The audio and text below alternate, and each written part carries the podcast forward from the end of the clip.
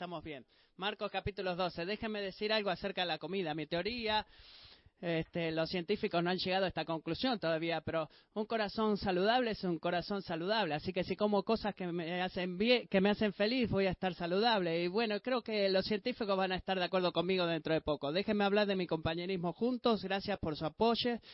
Eh, Frendo Wandermeyer, nuestro misionero. Eh, que sale de Fredericksburg. Ellos se van a Tailandia la próxima primavera, si Dios quiere, y su apoyo ha sido invaluable para él. Así que gracias por su generosidad y creo que van a estar la semana que viene. Ellos vienen la semana que viene como darles actualizaciones de las cosas que están haciendo. Así que muchas gracias de lo más profundo de mi corazón. Como iglesia estamos limitados en lo que podemos hacer en el apoyo hacia ellos y gracias por su apoyo, su generosidad, sus oraciones, su cuidado, si ellos llaman a esta iglesia. Así que gracias por amarlos.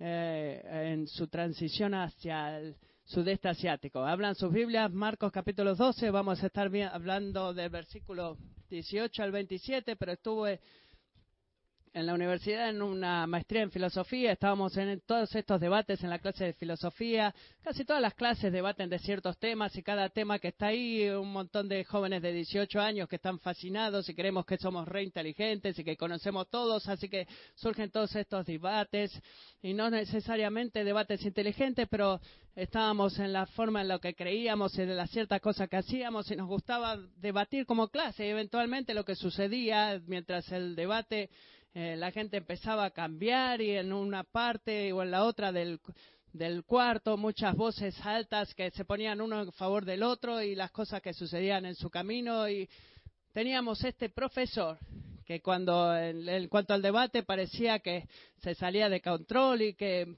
eh, nos parecíamos a monitos en el laboratorio y el profesor de college, nosotros teníamos 19 y, y bueno, hacía que el cuarto se callara y empezábamos otro debate. Y sucedía todo esto en cada clase, de cualquiera de los dados. Y él siempre, el profesor, decía algo que nos descolocaba y nos dejaba callados y no podían responder esta pregunta. Así que eh, no, no sabíamos lo que pensaba él, pero él tenía todas las respuestas, este profesor, y nosotros no. Y queríamos ser más inteligentes que él, pero toda discusión terminaba lo mismo, al dándonos esa pregunta que nadie podía responder. Y esta mañana, en el pasaje de esta mañana, los saduceos que no creían en la resurrección tuvieron una discusión eh, que cada, eh, cada multitud hubiera estado ahí. Había gente que, incluso los que creen en la resurrección, no pueden dejar de caer en esa discusión. Hay gente que eh, la lógica de ellos, de este argumento, y los saduceos usaban esto una y otra vez y van a usar este argumento en contra de Jesucristo. Y como ustedes, eh, como ellos han callado a mucha gente con esta pregunta, bueno, esta, la, esta era la, la, carta ganadora de los saduceos. No en este, pero en este punto del libro de Marcos, eh, que ya han estado en muchos capítulos, Jesús lo han atacado continuamente. Eh, tú debes este, tratar de atacar siempre a tu oponente para poder descolocarlo y poder vencerlo, pero Marcos nos está mostrando acá que el mundo estaba en batalla con Jesús. Había una guerra en contra de Jesús y todo el mundo trataba de desacreditarlo, de asaltarlo y eventualmente van a saber muy, dentro de muy poco de que lo querían matar también en este libro. Los últimos capítulos ha sido eh, los los eh, ancianos de Israel, los fariseos, los herodianos, y ahora los saduceos van a venir acá a tratar de batallar contra Jesús y van a sacar todas sus armas para tratar de desacreditar a Jesús. Pero lo que encontramos acá es una tentativa de, de descolocar a Jesús en, su misma, en sus mismos cimientos. Y no solamente Jesús destruye el fundamento de ellos, sino que edifica más eh, creyentes y le da a sus creyentes más razones para su fe en ellos. El primer punto que vamos a ver acá es que nuestra esperanza es el Dios de los vivientes. Marcos capítulo 12, 18 al 27. Algunos saduceos, los que dicen que no hay resurrección, se acercaron a Jesús y le dijeron, Maestro, Moisés nos dejó escrito, si el hermano de alguien muere y deja mujer y no deja hijo, que su hermano tome la mujer y levante descendencia a su hermano. Hubo siete hermanos y el primero tomó esposa y murió sin dejar descendencia. El segundo la tomó y murió sin dejar descendencia y asimismo el tercero. Y así los siete sin dejar descendencia. Y por último murió también la mujer. A la resurrección, cuando resuciten, ¿de cuál de ellos será mujer? Pues los siete la tuvieron por mujer. Jesús les dijo, ¿No es esta la razón por la que están ustedes equivocados, que no entienden las escrituras ni el poder de Dios? Porque cuando ellos resuciten de entre los muertos, ni se casarán ni serán dados en matrimonio, sino que serán como los ángeles en los cielos. Y en cuanto a que los muertos resucitan, ¿no han leído en el libro de Moisés, en el pasaje sobre la zarza ardiendo, como Dios les dijo, yo soy el Dios de Abraham, el Dios de Isaac y el Dios de Jacob? Él no es Dios de muertos, sino de vivos. Ustedes están muy equivocados. Lo principal que vamos a estar viendo acá es que en nuestro Dios este, nuestra esperanza es el Dios de los vivos. Antes de seguir, oremos. Padre, eh, gracias por recordarnos maravillosamente en esta mañana cuando cantábamos de que el final de todas las cosas es nuestra confianza y nuestra fe de que tu amor por nosotros sigue, sigue y sigue.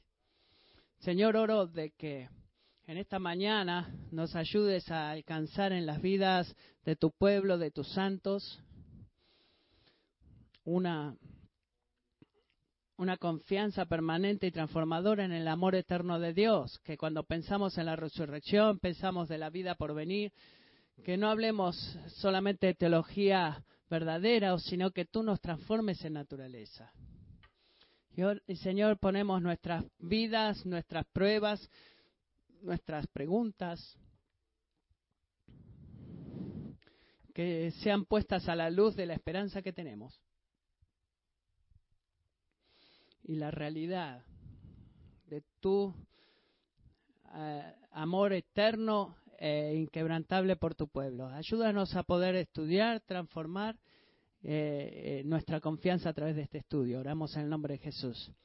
Antes de profundizar en el texto un poco más, eh, eh, sería bueno conocer un poco acerca de lo que está pasando aquí. Las chances son de los que los saduceos eran parte de los oridianos, eh, que ustedes hayan escuchado de ellos, pero es importante conocer algunas cosas acerca de ellos, para que ponga la pregunta en el contexto correcto. En el versículo 18 dice, algunos saduceos vinieron a él, los, los saduceos dicen que no hay resurrección. Vemos eso y en Hechos 18:23 dice que los, los saduceos dicen que no hay resurrección, ni ángel, ni espíritu, pero los fariseos creen todo esto. Así que los saduceos y los fariseos al menudo estaban juntos, pero eran dos grupos totalmente diferentes. Los saduceos creían en Dios, pero no creían en lo sobrenatural, no creían en los milagros.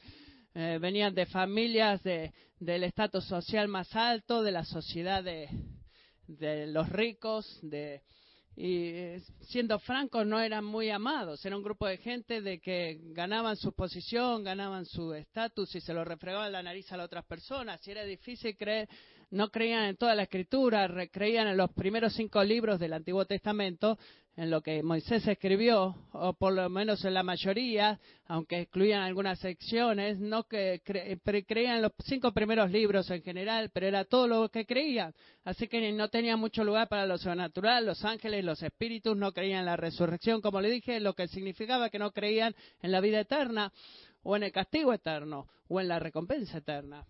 Y ya sea que no sea una una gente de mucha opinión, este, eh, traían mucha gente atrás de ellos que los seguía porque tenían mucha, mucho estudio y eran muy influyentes en las multitudes a su alrededor y tenían eh, mucha influencia en la cultura a su alrededor. Así que comenzando con esto, vemos que tenían un problema teológico con Jesús. No le gustaba a Jesús por su teología de, en numerosas cosas que él enseñaba y hacía milagros que había hecho, por ejemplo. Pero también tenía un problema personal con Jesús porque Jesús verdaderamente ataca sus lugares en el orden social, porque un capítulo atrás, en el capítulo 11, eh, en el capítulo 11, cuando ustedes lo vieron, Jesús limpia el templo, expulsa a los cambistas eh, y, echa a todos estos que estaban haciendo en esta industria y esto no le gustó a los fariseos porque este era su dominio, era el, lugar del templo que ellos manejaban. Así que no había un problema teológico y también un problema personal porque él había interrumpido su orden. Así que ellos vinieron a Jesús con sus armas preparadas para atacar y pusieron una discusión que mientras la historia vamos a seguir viéndola, nadie había podido refutar y darle la respuesta a ella, pero ellos nunca se habían encontrado con un hombre como Jesús antes. Así que cuatro puntos que vamos a ver acá específicamente esta mañana. El punto número uno es que nuestra esperanza es el Dios de los vivos. Y que la resurrección sigue a la narrativa. Los saduceos que rechazaban la, la resurrección y querían probarle su caso a Jesús, llevaron su caso al extremo. Llevaron este escenario hipotético, van a lo extremo para mostrarle de que este escenario hipotético no podía ser verdadero, así que dicen, bueno, siete, siete esposos, eso, eso nunca sucedería, pero verdaderamente hacen esto para mostrar su filosofía lógica dentro de la discusión. Así que en el verso 18 al 23 esto pone esta pregunta a Jesús. Hay siete hermanos, uno casado, no hay hijos de por medio. Él muere y el hermano se casa con la viuda y una y otra vez hasta que todos los siete hermanos se casan con ella y los siete hermanos mueren. Eh, traen esto en el escenario. Bueno, eh, ¿qué tal decir 5 o 6? Bueno, esto sería mala idea seguir y así. Bueno, todos murieron, dice, pero ella también murió y hace la pregunta, bueno, ¿quién va a estar casado con ella en la resurrección de los muertos? No puede casarse con siete hombres eh, de que eh, tienen su clamor sobre ella, reclamo sobre ella de que es su esposa de, en forma correcta. Así que ¿quién va a ser el esposo de ella en la resurrección? Y para crédito de ellos, este, para lo que haga este argumento tan creíble, esto no estaba tan fuera de lugar en el Antiguo Testamento. Por, lo menos lo que Moisés enseñó, de que había instrucciones de que un hermano se casara con, con, la viuda de su hermano si no tenía hijos esa viuda. Así que un hombre moría, no tenía ningún hijo, entonces venía el hermano y se casaba con la viuda para mantener el nombre de la familia y mantener la línea familiar intacta y cualquier riqueza que esa familia tuviera seguir, se pasara y se mantuviera en la misma familia. Así que se casaban, el hermano se casaba con la viuda y esto sucedió siete veces en esta historia. Entonces, ¿qué, ¿qué, pasa? Jesús está mostrando que la resurrección no podía ser verdad porque esta mujer no se podía casar siete veces y cómo en la vida eterna, cómo la vida eterna iba a funcionar así. Y tú quizás pienses, bueno, es eh, absurdo, siete esposos. Bueno, ¿y qué tal si son dos esposos? ¿Cuántos necesitamos para poder decir que la resurrección no puede ser verdad? Esto no puede suceder verdaderamente.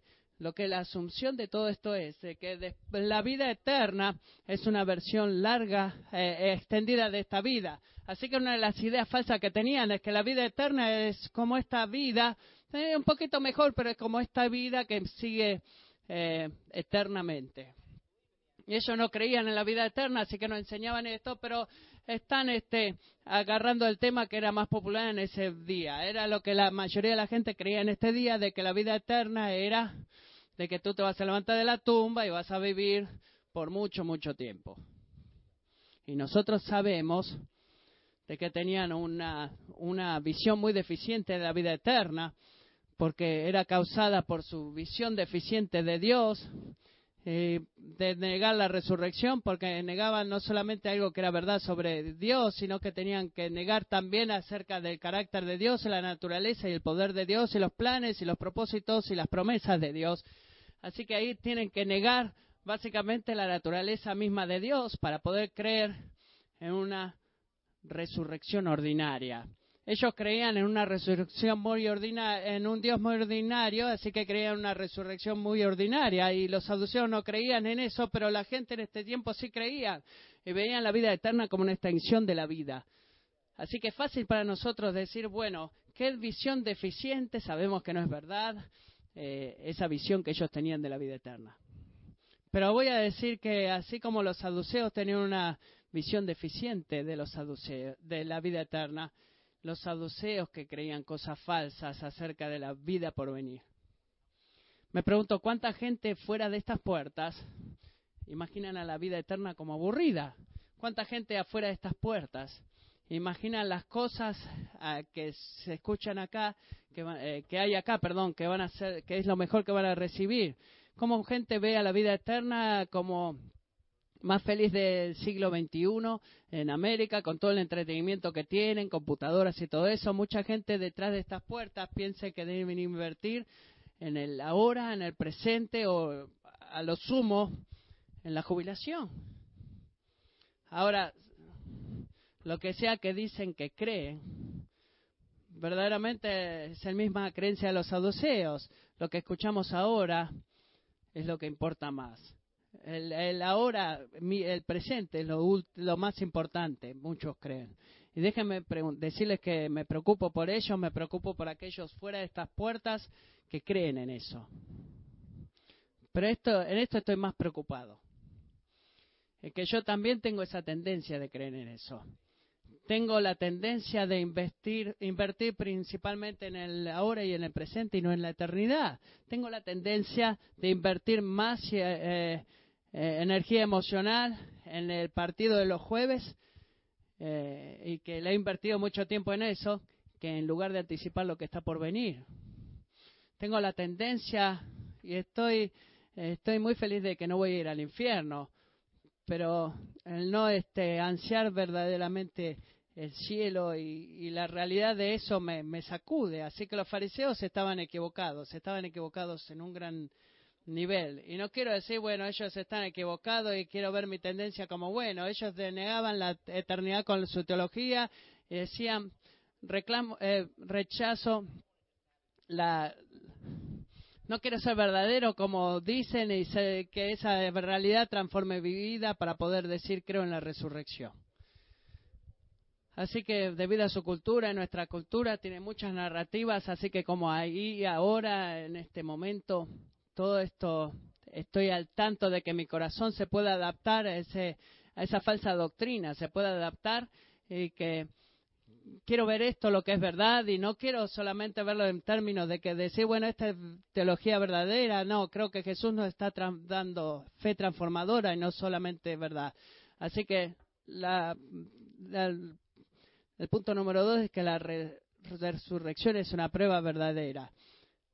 Cuando tenemos una visión de algo y nos damos cuenta que estábamos equivocados, puede ser duro para nosotros en ese momento.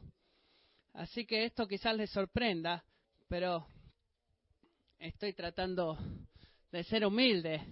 Prefiero, eh, me estoy quedando pelado, dice, y me gustaría tener mucho pelo, pero no, y esta es mi realidad por mucho tiempo, de quedarme pelón.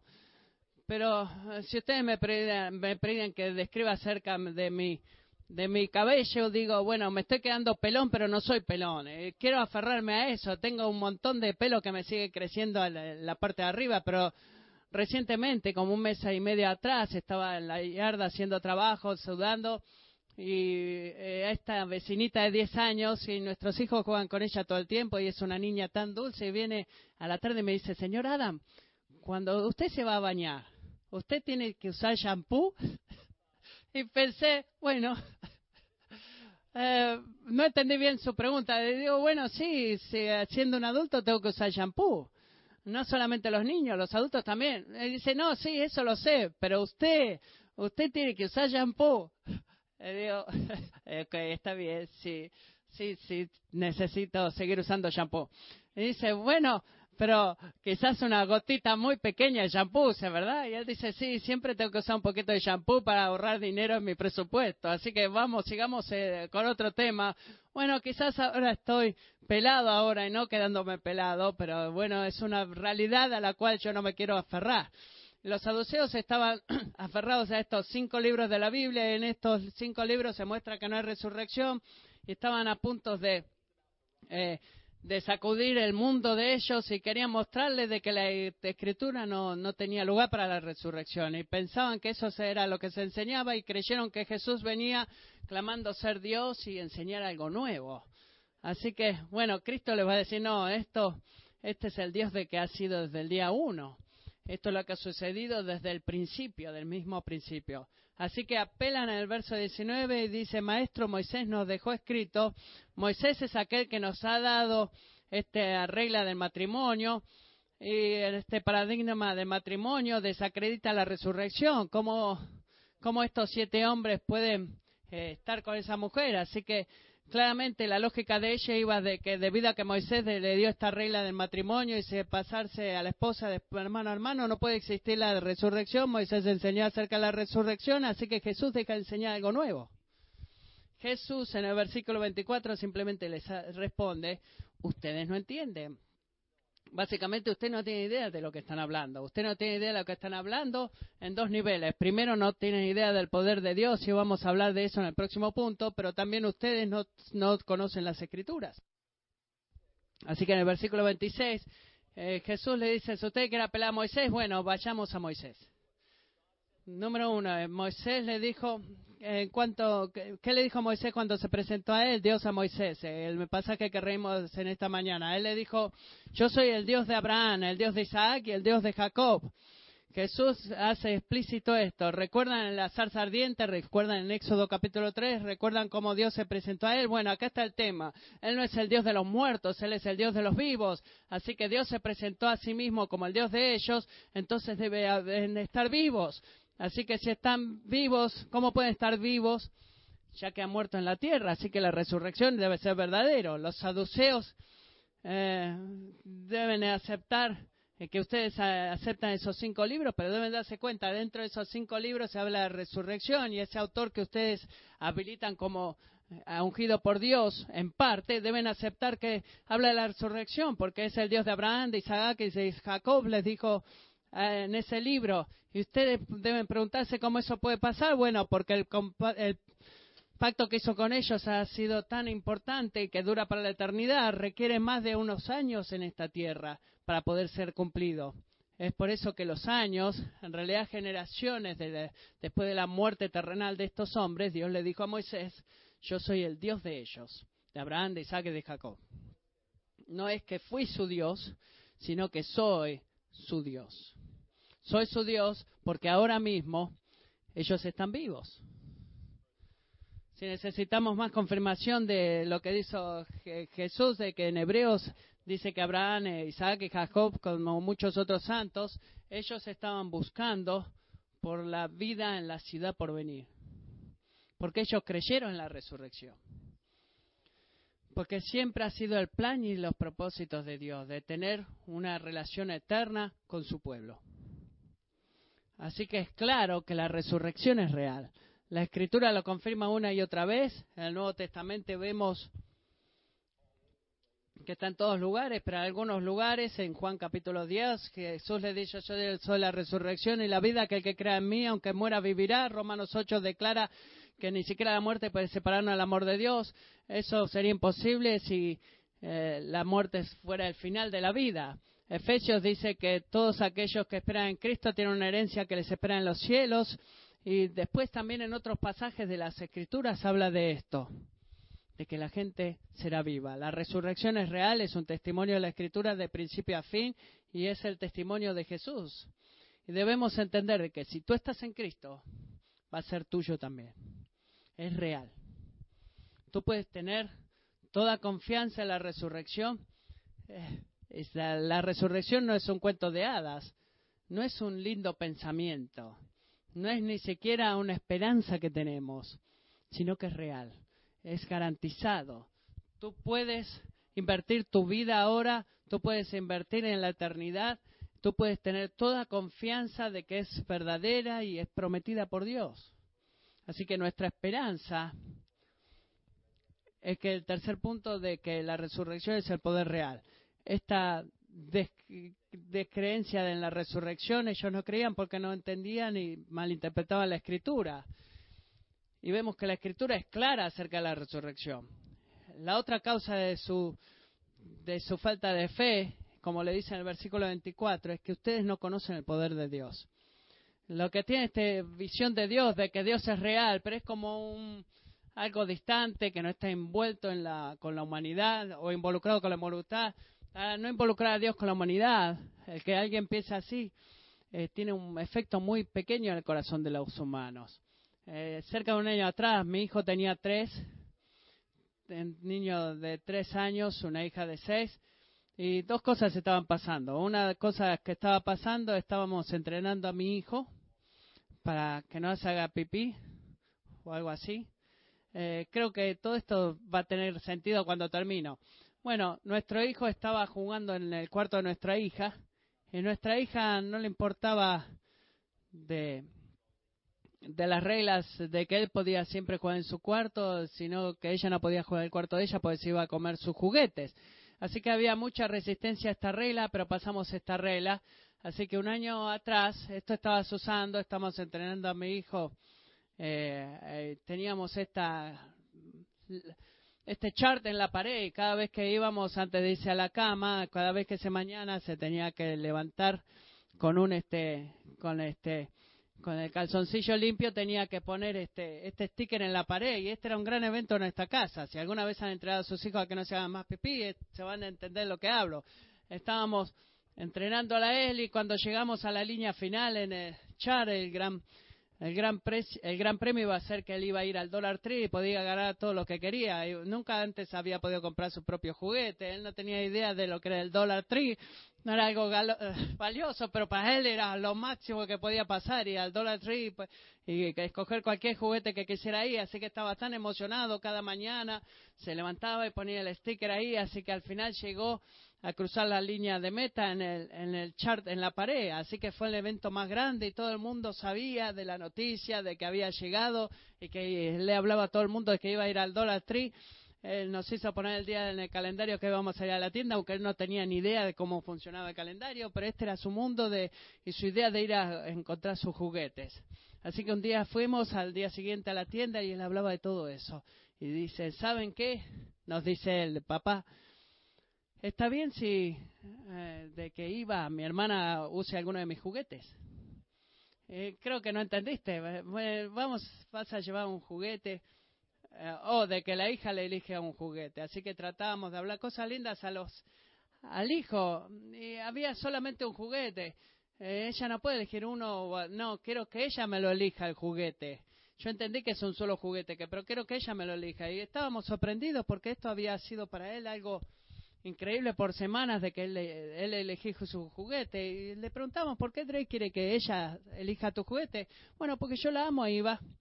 Y el efecto de ni bien llegamos a casa, ella agarró su pequeño juguete y eh, lo pusieron en el cuarto y jugaron como una y media con su eh, juguete, el juguete más pequeño que pudo elegir y este su juguete más precioso y él lo tenía en su cuarto y lo que había pasado es que él su amor por ella en ese momento tenía este efecto transformador en su joven corazón, el de ella. Y yo pensé, bueno, que si ese es el efecto que mi hijo de tres años tiene sobre su hermana mayor, ¿cuál es el poder de Dios?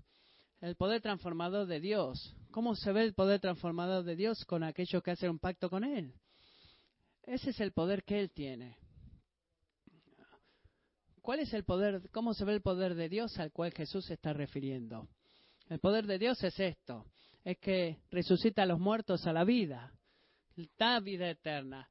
Eh, tiene un poder transformador. Los saduceos, incluso de lo poquito que sabían o, creían, tendrían que haberlo creído, incluso con la pequeña parte de la escritura que ellos aceptaban, deberían aceptar el poder de la resurrección, porque este es el poder que ellos creían en el Dios que creó todo, de los cielos, de las estrellas, que hizo todo con una simple palabra, ellos deberían conocer el poder de Dios, deberían conocer el poder de Dios porque este es el, el, Dios que partió el mar rojo, que liberó a los esclavos y que este, les dio plaga tras plaga a los egipcios y diciéndoles deja mi pueblo salir. Los saduceos deberían conocer el poder de Dios y la habilidad de Dios de poder salvar, cuidar y amar y guiar a su pueblo. Ellos deberían conocer que la vida después de la muerte era algo fácil para Dios. Ahora, ellos han rechazado y drásticamente decir que no lo sabían. Si tú eres cristiano, sé que tú ves el poder de Dios o has visto el poder de Dios. La naturaleza, si tú has visto el poder de Dios, tú deberías saber o conocer el poder de Dios. La naturaleza de Dios demanda una resurrección porque Él es eterno. Él es poderoso, Él es más poderoso que la muerte. ¿Cómo Dios puede crear algo a su imagen que no sea eterno? ¿Cómo Él puede hacer un pacto con hombres que no sean eternos? ¿Cómo una tumba alguna podría retener a Dios? ¿Cómo podría retener a aquellos que están en Él? Simplemente no puede pasar eso. Y darle lo que creemos acerca de este Dios, ¿cómo puede, no puede ser la vida de resurrección más gloriosa y mejor que lo que vivimos acá? Y cuando los hebreos hablan de las, del impacto en Abraham, Isaac y Jacob y del resto de los santos y la vida que está por venir, que hay una ciudad de Dios por bajar y que Dios va a estar ahí, yo también, y pusieron sus ojos ahí y transformó el punto de vista de ellos en todo. ¿Cómo no va a ser lo mismo para ti y para mí? Su poder es crear un lugar en el que eh, donde cada dolor sea sanado, donde cada esperanza sea eh, sea cumplida y, y eso que nos atraiga para creer para todos los tiempos no creo que solamente sea el poder de Dios que lo permita esto, sino que el poder de Dios lo demanda. Así que si tú crees en un Dios poderoso, debes creer en una resurrección poderosa también.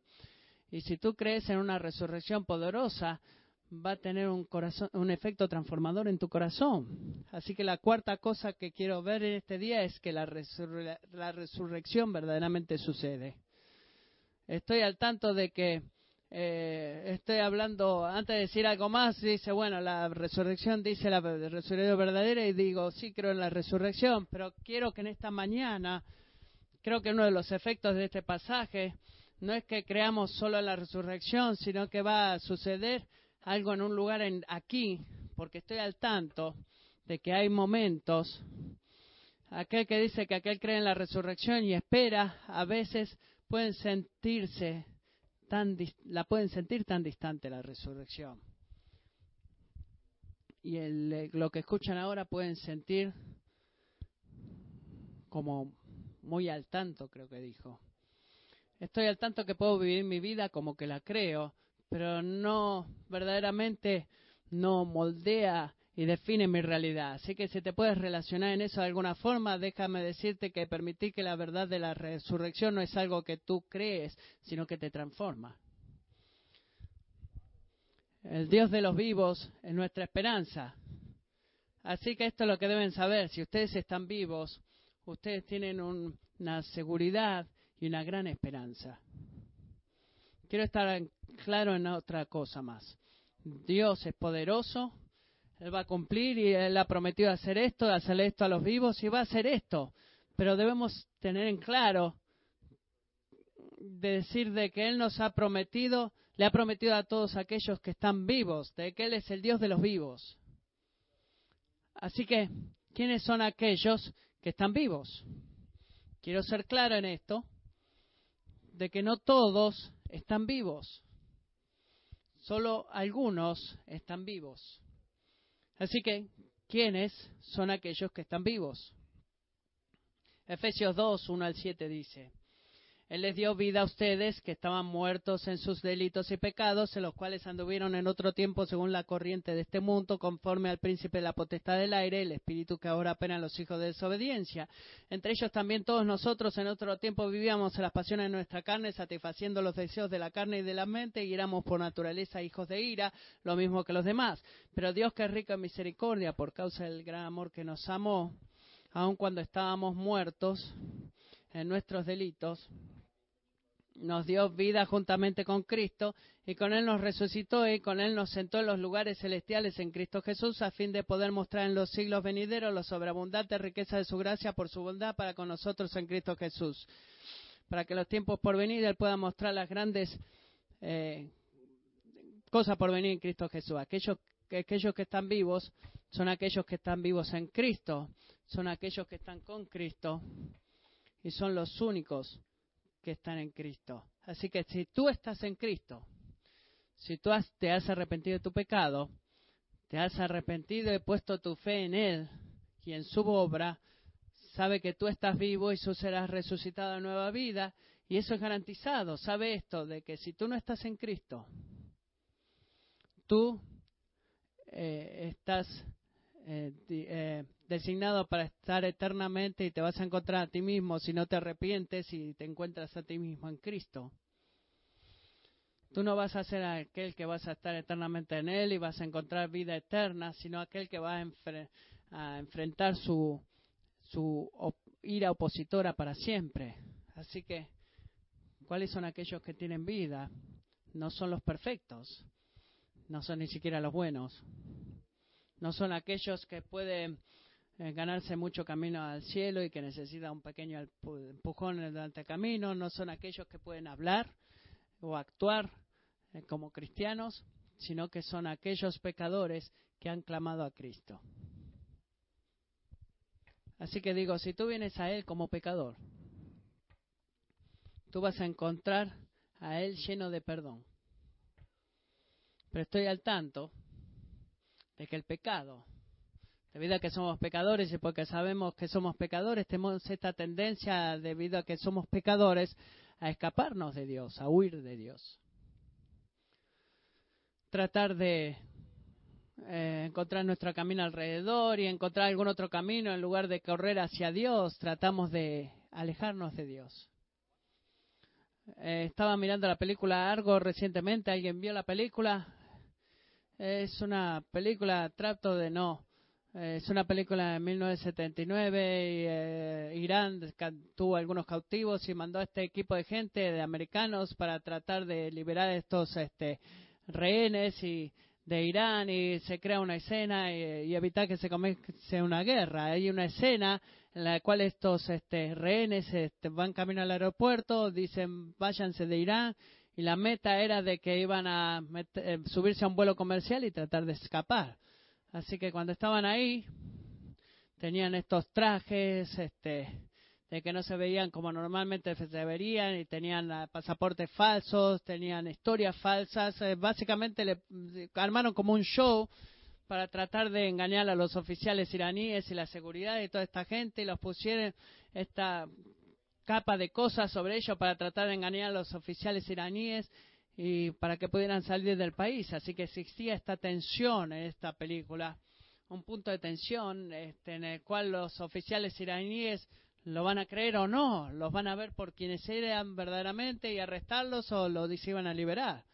Y cuando miran la escena del aeropuerto pueden ver en los rostros, está muy bien actuada esta escena, puedes ver en los rostros de ellos qué, cuánto miedo tenían de, de, ser atrapados, qué temor tenían que los oficiales iraníes iban a poder ver eh, a través de sus disfraces y enviarlos de vuelta a la cárcel.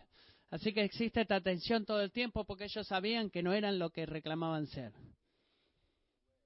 O quienes decían ser, perdón. Estoy al tanto de que hay gente en cada iglesia, cada domingo, que tienen miedo de acercarse a Dios. Porque tienen miedo de que el Dios va a ver justo a través de sus corazones y que los va, te va a ver a ti por quien verdaderamente eres.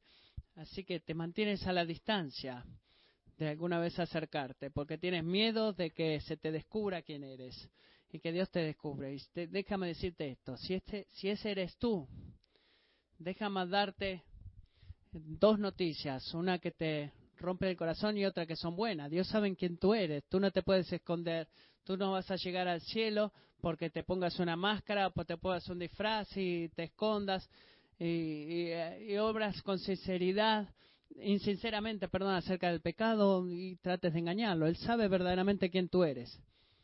Es por eso que Él envió a su Hijo para morir por quien tú eres. Así que tu esperanza no es ponerte una máscara, no ponerte buenas obras sobre ti. Tu esperanza es que Dios envió a su Hijo al mundo para morir por los pecadores y tú, tú te arrepientes del pecado y pones tu fe en Él. Tú no tienes que quedarte atrás. Tú no tienes que caminar alrededor. Tú puedes ir directo a Él y si tú nunca has hecho eso, déjame suplicarte, quítate la máscara, deja de esconderte, deja de correr, vuélvete a Jesucristo y encuentra vida. Para aquellos que tienen la esperanza en el Dios de la vida. Los saduceos estaban muy equivocados en la enseñanza bíblica, estaban eh, eh, estaban no entendían lo poderoso que era Dios, estaban equivocados de la realidad de la resurrección para aquellos que tenían esperanza de Dios, estaban equivocados en cómo se veía la resurrección la asunción entera de lo que ellos tenían era que la resurrección ahora es buena de vuelta, pero bueno, es básicamente como ahora, nada más que más largo, y eso era tan falso como hemos hablado, esa era una narrativa falsa de la, de la de la resurrección. En el versículo 25 dice, porque cuando ellos resuciten entre los muertos, ni se casarán ni serán dados en matrimonio, sino que serán como los ángeles en los cielos ellos tenían una enseñanza falsa de lo que era la, o cómo iba a ser la relación entre la gente en el cielo, cómo vamos a ser como ángeles o no, no, Dios, Jesús les está mostrando el error increíble de su punto de vista. Les está diciendo que cuando ustedes están viendo la vida eterna, de que la vida será como la de acá, pero en el cielo, no, la vida en el, eterna no es una vida extendida, sino que es una vida redefinida. así como estos ángeles este, que eh, disfrutan la presencia eterna de Dios indefinidamente, así como ellos, cuando ustedes estén delante de Él, no existirá muerte, las relaciones humanas van a ser completamente redefinidas, ustedes van a ser más amados que lo que fueron antes. Eh, ¿Quién va a decir este, se acaba de casar con esta persona o esa persona? No pienses este, en el matrimonio como un pecador con otro pecador, sino este, esté casado por nueve años con mi esposa, amo a mi esposa, amo al matrimonio, pero el matrimonio que vamos ahí va a ser tan perfecto porque va a estar la novia perfecta, libre de mancha, con este novio perfecto, y esa relación va a ser mucho más real, va a ser perfecta, no va a ser más afectada por los efectos del pecado, no va a haber más dolor, muerte, no va a haber más sufrimiento. Jesús dice, escuchen, cuando ustedes tengan una visión de la vida eterna, no pueden estar más equivocados de lo que están saduceos. Es como Pedro lo describe.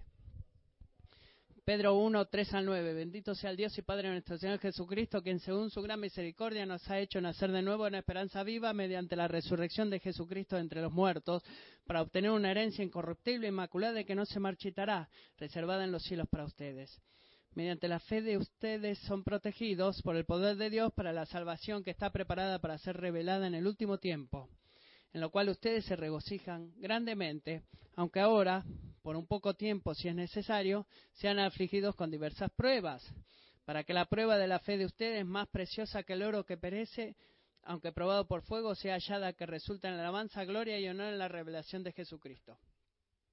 A quien sin haber visto, ustedes lo aman y a quien ahora no ven, pero creen en Él, y se regocijan grandemente con gozo inefable y lleno de gloria, obteniendo como resultado de su fe la salvación de sus almas. ¿Qué es lo que dice Pedro? Sí, eh, tienes pruebas ahora. Vas a ser, estás siendo probado con fuego ahora. Y como resultado habrá alabanza, gloria y, y adoración a Jesucristo. Y aunque ahora tienes estos ojos muy limitados y no puedes verlo, muy pronto, muy pronto, va a haber un día que viene donde tú vas a experimentar el poder de Dios que ha creado y aquel que venció el poder de la muerte. Ese amor perecedero, indefinible, ha sido guardado para ti. Y porque te ha resucitado de la muerte a la vida una vez, vas a experimentar la resurrección otra vez así que si tú ves esto como un pensamiento teológico lindo y está bien, tú no lo estás entendiendo verdaderamente. Porque si tú estás en Cristo y tienes esperanza en Dios, esta es tu realidad. Así que no trato de, de desmerecer o eh, cualquier prueba que puedas tener. Y sé que como iglesia estás sufriendo por las pruebas y sé que cualquiera de las personas que acá, eh, no solamente corporativas, sino individualmente. ¿Tienes preguntas? Eh, tristeza en tu vida, quizás piensas en tu matrimonio y dices, bueno, eh, alguna vez esto va a cambiar en mi relación. oraciones por tus hijos y tú dices, bueno, ¿por qué están caminando este camino? ¿Por qué están siguiendo este camino mis hijos? ¿Por qué no siguen este otro? Físicamente, sintiéndote, eh, diciendo, bueno, mi cuerpo se me está cayendo. Sé que nuestras preocupaciones en cada corazón, en cada persona en este cuarto. Sé que hay preocupaciones, hay gente que está lidiando no solamente con saber lo que pasa en el futuro en general, sino con el mañana. Porque al mirar el presente, miran el mañana y van a ver un día de pruebas mañana. Eh, creo que no, no quiero hacer ver esos problemas como pequeños, porque los problemas son reales. Pedro lo que está diciendo acá, que ustedes tienen pruebas, pero la, el gran día, ese día tan grande está por venir. Y absolutamente, absolutamente debería transformar como ves tú esto. Hay una ciudad que está descendiendo debido a la misericordia de Dios. Yo soy ciudadano de ahí. Si tú estás en Cristo, eres ciudadano de esa ciudad para siempre porque debido a Cristo, tú estás vivo para siempre. Así que dejemos que esa, eso transforme estos momentos presentes. No los vamos a negar, pero dejemos los que sean transformados por lo que es más grande y permanente y lo que es más real y duradero, porque verdaderamente tenemos esa esperanza en el Dios de los vivos, hermanos y hermanos. ¿Qué esperanza tenemos? Oremos. Padre, oro por dos grupos en particular. El primero, cualquiera que hay aquí, que nunca se ha arrepentido de sus pecados y puesto su fe en ti. Oh Señor, podrías entrar en sus corazones ahora. Si ellos han estado eh, con temor de acercarse por sus pecados, podrías ayudarles a ver la maravillosa realidad de que Jesucristo vino por pecadores. Y Señor, por cualquiera de tu pueblo aquí en esta mañana, que siente en sus corazones y en sus vidas el peso de las pruebas. Señor, principalmente oro de que tú no, no alejes las pruebas de ellos, sino de que tú transformes su punto de vista, debido a la esperanza que tenemos en el Dios de los vivos. En el nombre de Jesús. Amén.